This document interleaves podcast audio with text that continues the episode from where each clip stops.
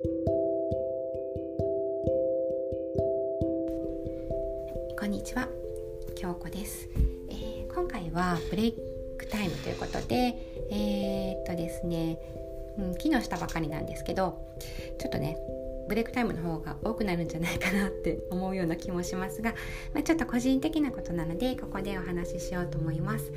えー、前回の配信で、え、まあね娘がね今とあるスポーツをしていて、えー、壁にぶつかってますっていうようなことをねお話ししましたが、えー、まあ、これについてねちょっとお話しできればと思います。で、え、今は、えっとね、水泳してるんですね。であの選手育成コースとあると思うんですけどね。そういうのに入っているのでこう、まあ、週に何回も行くんですね、うん、でまあすごい量の距離を泳いでます。でまあ私もね水泳してた経験があるのでわかるんですけれども結構ね水泳の練習って過酷なんですよね、まあ、なんか本当にしんどいですねあれね、まあ、それを、まあ、そんな中一生懸命練習してるんですね。でただ、まあ、彼女の壁にぶち当たっているね根本的な原因はね基礎的なところなんですね。で、まあ、体の使い方をちょっとこう間違っているというか、まあ、癖があるっていうところなんです。で、まあ、なのでそれを直すのってねこう一朝一夕ではないのかなと思う反面、まあ、体も感覚も、ま、柔軟なねまだ子供の時期なので何かをきっかけにねすぐにね治ってしまうともね思えるんですね。まあ、ただね本人がね一生懸命やっているのにかかわらず結果につながらないのでねやっぱりちょっと思うところがあったようででまあちょっと先日ちょっとね様子がおかしかったので聞いてみたんですね。うん、でそうするとやっぱりねこうポロポロと 涙を流し出しましてね、うん、あの胸の中に抱えていたんでしょうね。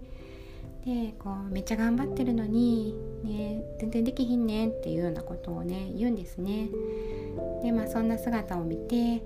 まあねそんな気持ちをねやっぱりそばでね何かしら感じてたので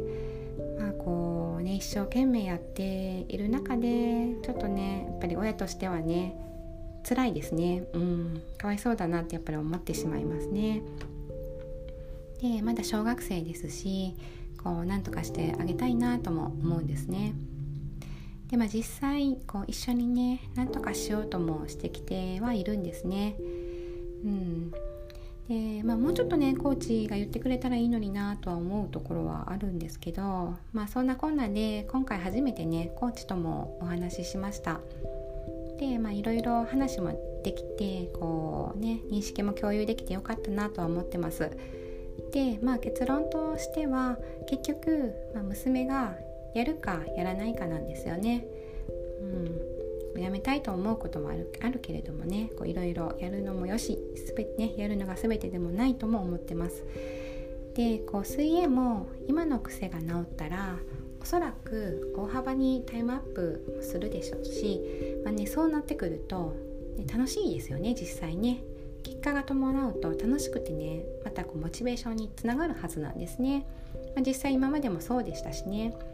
うん、で、まあ、それに一つ壁を乗り越えたといういい経験にもなりますしね、うん、でまあ、まあ一方ですね彼女ねこう本を読んだりね工作したりとかねこうそういった想像することが結構好きなんですね。でまああのお友達とね楽しく遊んだりねあとねそんなのもちろん大好きですしピアノもね習っているんですけど、まあ、楽しく弾いたりしてるんですね。でまあ実際そういった時間が今はちょっとねなくてですねうんそれが一つのねネックではあるんですね。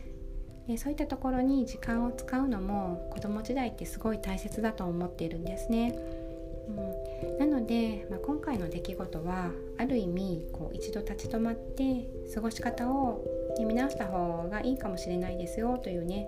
課題でもあるのかなと捉えてます。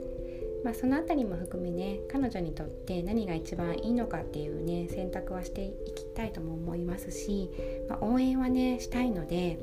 はい、今後ねまたそういったの見極めながら進めていきたいと思います。はい今回もありがとうございました。はい、そしていつもですね、こちら聞いてくださりありがとうございます。はい、またねあの明日からもいつも通り配信させていただきますので、えー、今後ともお聴きいただければとても嬉しいですありがとうございましたもしね何かねコメント等ございましたらね是非ね質問でもいいですあのこうした方がいいよとかねそういったのでも結構ですのでまあねあの入れていただけるととても嬉しいですありがとうございました。thank you